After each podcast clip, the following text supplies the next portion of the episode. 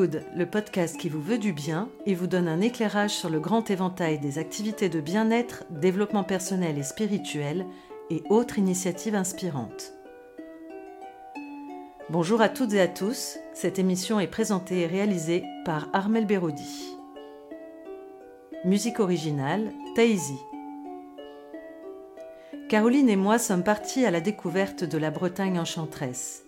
Une série de podcasts nous plonge dans les multiples univers sensibles de cette terre bretonne. La Bretagne enchanteresse donne la parole à celles et ceux qui vivent en communion avec ce joyau de nature, de culture et de spiritualité. Un barde haut en couleur nous conte les mystères d'une contrée féerique. Des conteuses passionnées nous dévoilent la Bretagne mythique, berceau du Graal, scène de la légende d'Arthur. Une herboriste et un producteur d'algues nous éveillent à la Bretagne guérisseuse, dont les Bretons ont su préserver toute la richesse naturelle. Enfin, des druides et des personnes connectées nous éveillent à la Bretagne spirituelle, au cœur de la forêt de Brocéliande qui nous enveloppe de son envoûtante énergie celtique. Vous vous demandez si les fées et les corrigans peuplent réellement la forêt de Brocéliande? Peut-être que la Bretagne enchanteresse vous apportera la réponse, qui sait? Donc euh, je suis euh, aujourd'hui avec euh, Brandu, avec le druide Brandu, qui nous a emmenés dans un endroit magnifique près de chez lui. Est-ce que tu peux nous expliquer ce que ça représente pour toi cet endroit? Ben, Déjà, c'est se retrouver auprès de la mer, c'est-à-dire auprès de l'origine même de la vie. Donc euh, symboliquement euh, euh, et traditionnellement, ce n'est pas rien que de se retrouver en ce rivage, en cette grève. C'est aussi un lieu de rencontre entre la terre et, et l'océan. C'est de là qu'on a embarqué tous les rêves des hommes. et c'est là aussi où ils ont accosté à une certaine époque pour arriver jusqu'au Penarbed, c'est-à-dire le bout du monde de cette Europe. Et ils auraient pu se fixer, une part s'est fixée au bout, donc dans le Finistère actuel, Finisterae, la fin des terres. Mais leur rêve et leur cœur a continué le voyage sur tous les rivages. Il y a des petites lumières dans tes yeux quand tu parles de ça. Et de l'espace. ben, oui, parce que notre chemin est un chemin de lumière, tout simplement. Mmh. Hein? Alors ici, euh, euh, de temps en temps, il, se passe des choses euh, avec ton, ton groupe, avec ta clairière. Oui. vous pratiquez des cérémonies, c'est ça? Oui, on pratique ce qu'on appelle la roue de l'année, oui. puisque l'année est considérée symboliquement comme une roue qui commence au début novembre avec la Chawen, Sama, Samonios en gaulois, et qui comporte huit étapes, y compris les, deux solstices et les deux équinoxes, et puis quatre fêtes euh, majeures qui sont Sama, euh, Imbolc, Imolc, et puis Belten et, Lugnassad. On est dans la période de Lugnassad, donc euh, qui sera le début août, voilà, qui est une fête instituée par cette déité qu'on appelle Lug, et qui a souhaité commémorer le souvenir de sa mère adoptive, qui en fait, euh, selon la mythologie et les légendes, a donné sa vie pour que ses enfants puissent euh, trouver une terre cultivable hmm. et donc assurer leur euh, pérennité. Donc c'est une fête importante début août et qui est quasi unie vers elle, vers la mer, dans toute tradition de ce nom, entre guillemets. Et donc ce qui sera célébré bientôt là. Et c'est un lieu effectivement qui est un peu à l'écart hein, des, grands passages, tout simplement euh, parce qu'il y a ce retour à forme d'ensauvagement. Euh, le sauvage, en fait, euh, si on retient le dictionnaire et sa définition, ça vient de Silvacus, c'est-à-dire du bas latin qui a donné Silva, la forêt. Donc le sauvage, c'est un être de la forêt. Bon, c'est un peu d'actualité par rapport à ce qu'on parle d'ensauvagement, d'une façon assez péjorative, mais voilà, pour rétablir parfois les sources et les racines hmm. d'une certaine forme de vérité. Donc, euh, c'est un lieu privilégié pour pouvoir euh, de nouveau assurer cette connexion entre la terre et le ciel, euh, ce qu'on appelle une relation et ce qui deviendra une religion, laquelle n'étant que la mise en pratique d'un esprit, donc d'un fond, d'un anima, d'un principe et d'une essence. Ce qu'on n'a pas forcément bien compris, puisque on a bien souvent une préséance du mot religion sur le mot spiritualité. Et ce qui provoque pas mal de problématiques et parfois très sérieuses. Tu, considères que hum, la druidité ou le druidisme, c'est une religion? C'est d'abord une pensée spirituelle, philosophique, culturelle, sociale, traditionnelle, qui pratique euh, des rites et des cérémonies qui sont la mise en forme de ce que l'anima, le principe, l'essence, euh, le fond, induit et inspire pour assurer cette connexion. Hmm. Pourquoi les êtres humains ont besoin euh, de rituels? Simplement, peut-être pour se reconnecter euh, au principe et au sens du sacré lui-même. Hmm. Parce qu'on ne trouve pas des, rites euh, que dans le, la druidité. Absolument on le trouve pas. Mais dans la plupart. C'est la façon, effectivement, c'est aussi un, un outil hein, de, de, relationnel. Hmm. Euh, quand l'amour nous fait, nous sommes dans un rite. Nous célébrons. Nous, avons effectivement une forme de, cérémonie. Ça implique effectivement euh, une pratique, et dans cette pratique, l'offrande et le don, qui sont les, vecteurs essentiels, essence du ciel, hein, de, de toute relation. Alors et dans toutes les offrandes que nous pouvons faire et que, qui sont faites dans toute tradition, la plus importante des offrandes, c'est nous-mêmes. Hmm. Tu parles d'outils, alors il en existe de nombreux dans le druidisme. Euh, donc il y a ces rituels, mais il y a aussi d'autres choses. Tu peux nous en parler un peu plus quand, quand, par exemple, vous, vous organisez des cérémonies, ça s'appuie sur quoi? Sur, euh, ben, Tout d'abord, déjà, en référence à tout ce que nous pouvons euh, avoir de données d'informations sur ces périodes-là c'est-à-dire les témoignages notamment des auteurs grecs et, romains, même s'il faut y mettre parfois un petit peu euh, de, disons, d'une attitude suspecte parfois, parce que c'est pas toujours, si tu veux, des données fiables. Mais en tout cas, on, possède un certain nombre d'éléments euh, de témoignages sur, les rites pratiqués à, ces époques, notamment sur le rite de la cueillette du gui, euh, même si euh, l'observateur qui n'est pas au fait de la pensée celtique bon, ne comprend pas tout ce qu'il explique. Voilà. Et puis il y a les témoignages de l'archéologie qui a fait des bons considérables depuis 40, même 50 ans, et qui nous apprend et nous donne lecture, en, tout cas, d'un certain nombre d'éléments de, pratique. Tout ce qui émane du corps, du cœur, de l'âme, de l'esprit, est entre guillemets, invité aux noces et à l'alliance. Hein. Rien n'est exclu. Et quand je dis le corps, c'est tous les sens sont convoqués. Donc c'est l'expression totale d'une plénitude dans euh, l'offrande et le don. C'est de l'amour, tout simplement. Mm. Hein.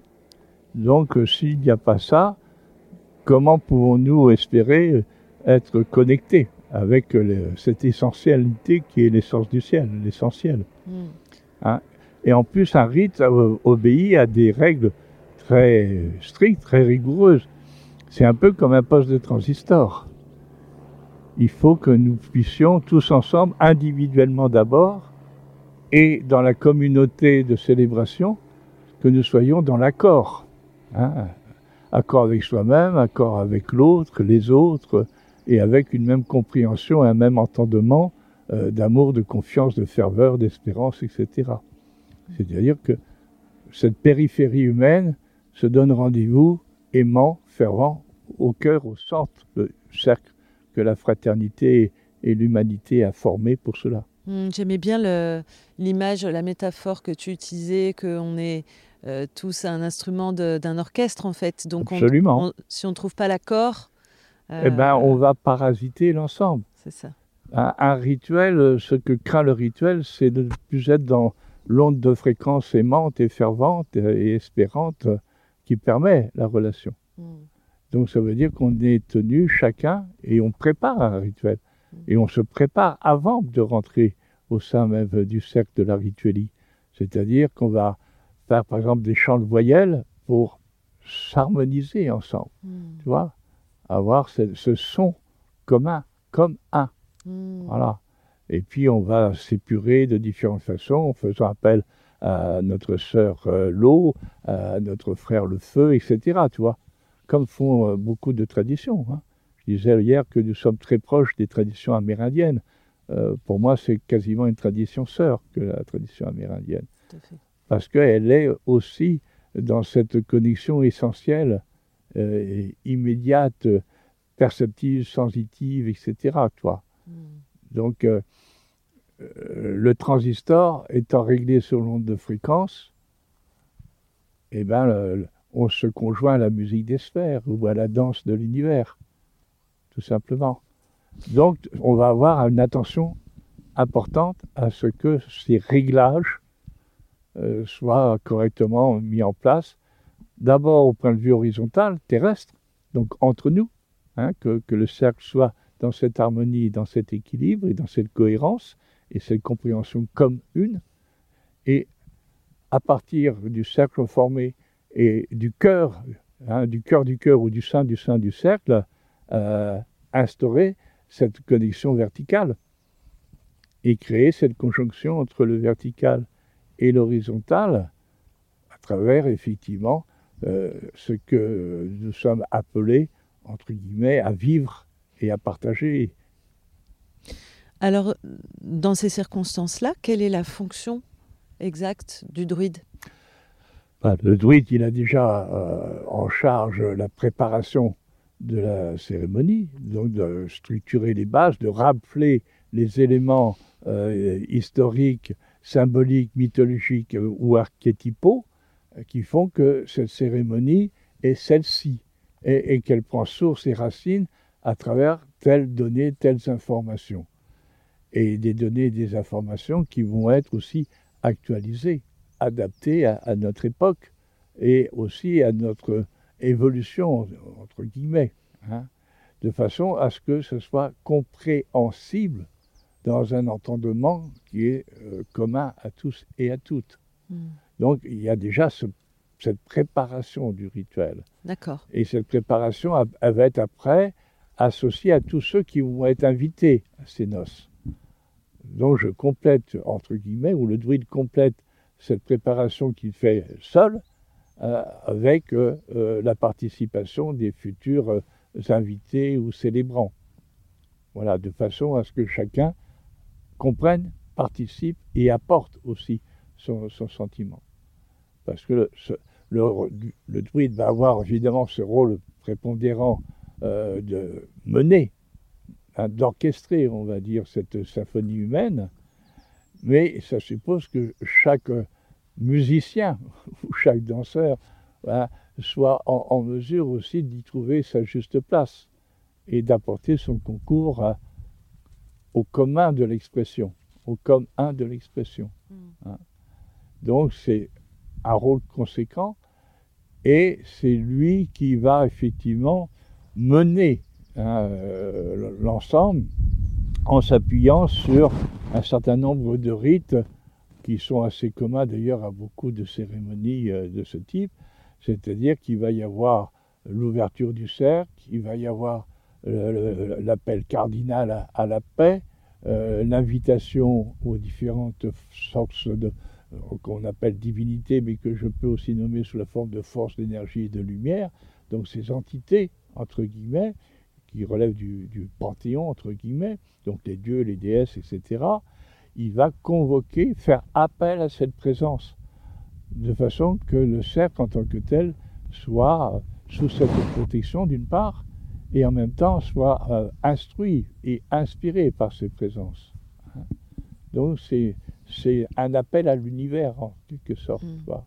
Et Est-ce qu'on peut dire que le, le druide a la même fonction que par exemple qu'un prêtre euh, lors d'une messe, qu'il canalise ses énergies pour les, pour les transmettre, euh, pour les transmettre euh, à l'assistance? Oui, c'est enfin, il y aura des nuances, mais en tout cas, un sacerdote, c'est un sacerdote, et un prêtre, c'est un prêtre, et un druide, c'est un druide, c'est exactement la même chose. puisque c'est un intermédiaire, entre guillemets, entre le ciel et la terre et entre la terre et le ciel. Hein. C'est un arbre de sagesse, hein, à travers laquelle la sève du ciel et, la sève des racines euh, se conjoignent. D'accord. Hein. voilà. Pour qu'il y ait effectivement tout simplement cette fructification et cette croissance euh, qui est quasi arbustive quelque hmm. part, enfin une arborescence d'amour. Est-ce que c'est lui du coup qui est euh, au carrefour de la verticalité, de l'horizontalité pour permettre oui, euh, parce cette harmonie? C'est aussi le médiateur. Il se positionne au plan médian, hein, au plan intermédiaire entre ces différents niveaux. Et donc il assure cette communication, il assure le passage. Il s'assure que le passage est possible. Mmh hein et il s'assure que la relation est bien instaurée.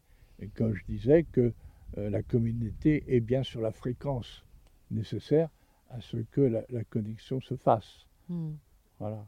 C'est un rôle difficile. Et eh oui. Mais effectivement, un prêtre aussi euh, est intermédiaire entre le ciel et la terre et médiateur. Hein. Tout, sacerdote, hmm. c'est la base du sacerdoce hmm. euh, d'ailleurs. Alors justement, ça m'intéresse de savoir euh, comment on arrive à ce sacerdoce. Euh, en combien d'années? Est-ce qu'il y, a des épreuves? Est-ce qu'il y a des, choses à passer? Est-ce que c'est euh, voilà, est-ce qu'il y a des examens bah, Être druide, c'est aussi un, métier, donc il nécessite tout un ensemble d'apprentissages. On sait dans les textes anciens qu'il fallait 20 ans d'études. C'était en gros bac plus 5 pour pouvoir assurer cette fonction et commencer seulement à assurer cette fonction au service de, la communauté euh, qui nous échoit alors.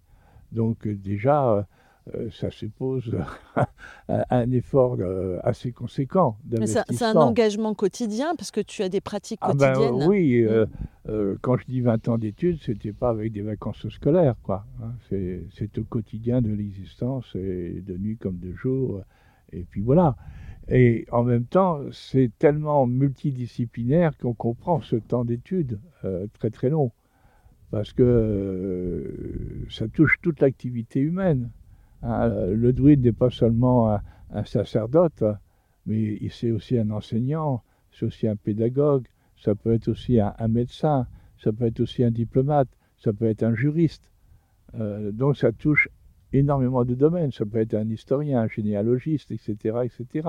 Mm. Euh, toute activité humaine est brassée mm. euh, par la fonction druidique. Mm.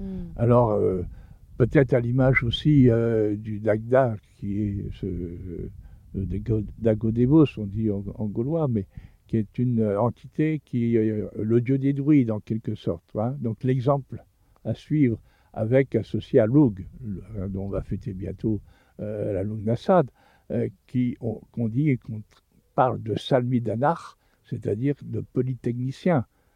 Donc ce sont des exemples euh, majeurs euh, de connaissance, pas seulement de savoir. Hein.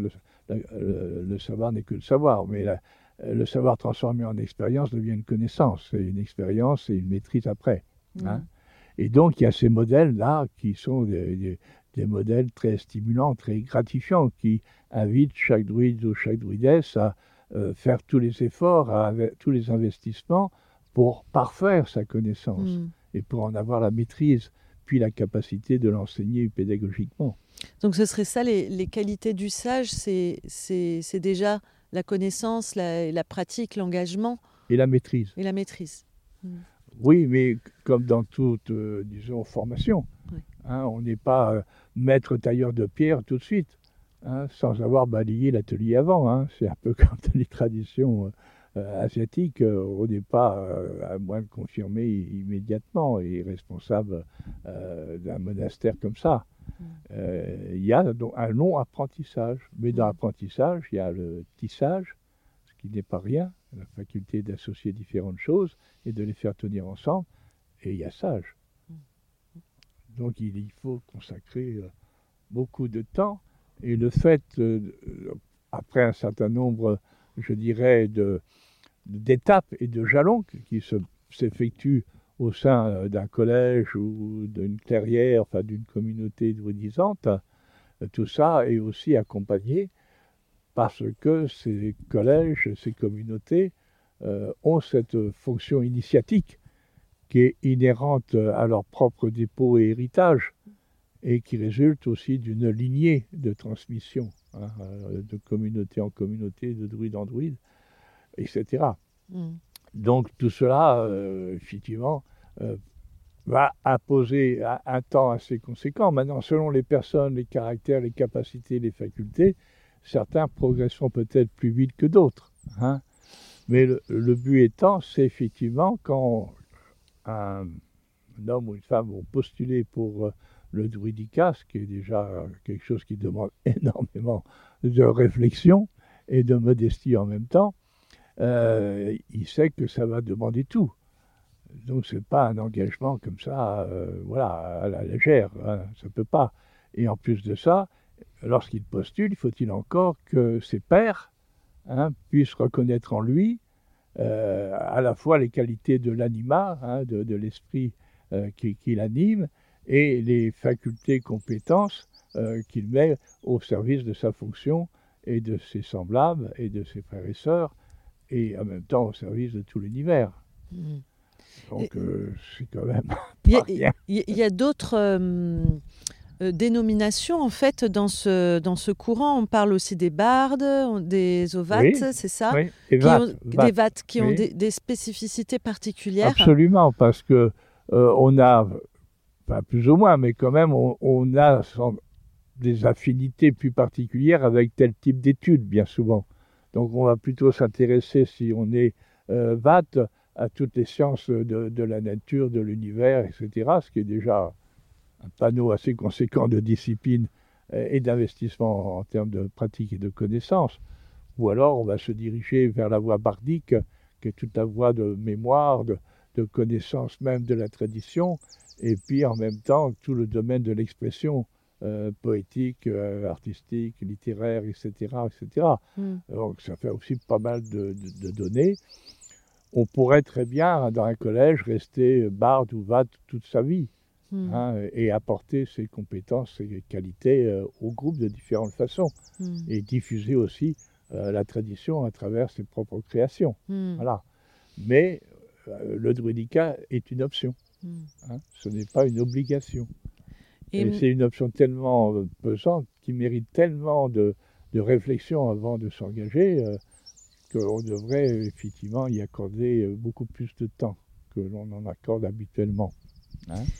tu parlais de druidesse tout à l'heure. Oui. Quel est, euh, comment on considère la, femme dans, dans, le, dans le druidisme, dans la druidité? Comment, Quelle est la place qui lui est faite? Eh ben, euh, La place que la nature, l'univers a accordée au féminin depuis que le féminin existe, hein, sous quelque forme que ce soit. Euh, une femme celte était regardée euh, par les femmes, euh, disons, de Rome hein, ou, de Delphes comme une femme privilégiée dans la société des hommes. il y avait déjà dans la culture celtique une place éminente du féminin à égalité avec le masculin y compris dans le choix de son époux, y compris dans la faculté euh, d'être reine euh, et de mener euh, la tribu au combat, y, compris dans les aspects juridiques des successions, des héritages.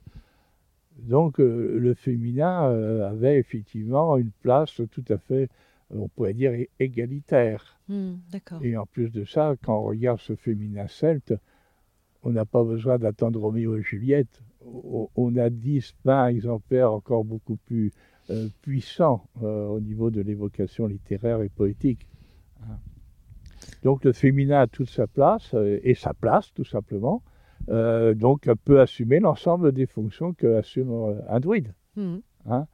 Par contre, dans les temps anciens, on n'a pas vraiment d'éléments qui permettent d'attester d'une femme druidesse en tant que telle, donc euh, participant comme euh, les vates euh, ou les bardes au sacrifice, parce que tous ceux qui participent au sacrifice sont considérés comme quelque part comme druides, hein, très connaissants, très voyants dans tous les domaines de la perception et de l'entendement. Hein. Mais avec une spécialisation peut-être portée sur la prophétie, la divination, la voyance. Hmm. C'est-à-dire à partir de cette spécificité de perception du féminin, d'apporter ce, voilà, ce concours supplémentaire à l'ensemble de l'entendement et de la compréhension des choses. Hein. Mmh. Voilà. Donc, on, a quand même effectivement une qualité féminine plus spécifiquement utilisée dans ces dimensions-là. D'accord. Et j'ai lu dans un livre, euh, ça m'a assez étonné, j'aimerais avoir ton avis là-dessus, que euh, les homosexuels étaient considérés euh, comme des personnes qui s'étaient trompées de corps et donc elles ne pouvaient pas accéder au druidica. Ah bon? Oui. J'ai lu des choses. Qu'est-ce que tu en penses? Bah, D'abord, on a très très peu d'éléments. On dispose de peu d'éléments. Encore une fois, sinon, ce que peuvent nous en dire les observateurs latins ou grecs, avec toutes les, disons, bon, euh, supputation euh, d'authenticité dans leur formulation, hein, mmh, mmh. qui est loin d'être attestée d'ailleurs. Hein. Mmh. Après, je peux, je peux citer, hein, c'est Viviane Lemoulec qui écrit ça. Oui, donc, euh, citer, bon. Mais bon, voilà, non, il faudrait se rapporter à Bernard Sergent pour avoir quand même une idée plus précise de, cette homosexualité qui est surtout relayée aux armées. Hein, comme euh, ça a été dans le monde grec aussi et, romain et, ailleurs. Euh, encore une fois, avec euh, quand même des précautions d'emploi et, d'affirmation, quoi. Hmm. Hein. Mais oui, bien sûr que ça existait, mais je, n'ai pas de connaissance, sincèrement, de documents qui attesteraient d'un traitement euh, particulier et plutôt euh, péjoratif, si tu veux, de cette homosexualité. De même que dans le monde amérindien, l'homosexualité est, loin d'être une, tare, bien au contraire. Hein Bien sûr. Donc, il y, aurait pas. Donc, je mettrais beaucoup de réserve dans cette affirmation. Donc, ce ne serait pas une raison pour empêcher quelqu'un d'accéder. Absolument. non. Bah, dans les seules raisons qui feraient qu'on serait rébarbatif quand euh, quelqu'un qui postule, euh, c'est surtout les attitudes qui seraient, on va dire, extrêmes, hein, ou, qui effectivement ne feraient pas écho ou ne seraient pas en accord ou en résonance avec euh, les valeurs, l'éthique auxquelles préside cette tradition. Mm. Hein, même si elle est effectivement libertaire, cette liberté est hautement responsable. Hmm. Et, donc implique aussi un discernement quant à la sincérité, l'authenticité d'une démarche. Cher Brandu, merci beaucoup pour ce, partage qui euh, nous éclaire euh, sur, euh, sur ta démarche, sur ton parcours et, et sur ce que c'est que cet état de druidité. Merci beaucoup. L'échange, le partage et la rencontre forment ce qu'on appelle le sel de l'existence. Hein. voilà, on ne peut pas avoir une meilleure conclusion que celle-ci. Exactement. Merci. Merci à toutes et à tous pour votre écoute. À bientôt dans une prochaine émission I Feel Good. Pour aller plus loin, rendez-vous sur la page Facebook de l'émission I Feel Good 888 ou sur mon site internet armelberodi.fr. Ce podcast est disponible sur vos plateformes préférées Apple Podcast, Deezer, Spotify, Google Podcast, YouTube. Ces informations sont données à titre indicatif et ne se substituent à aucun, conseil médical. Avant toute expérimentation, prenez l'avis de votre médecin.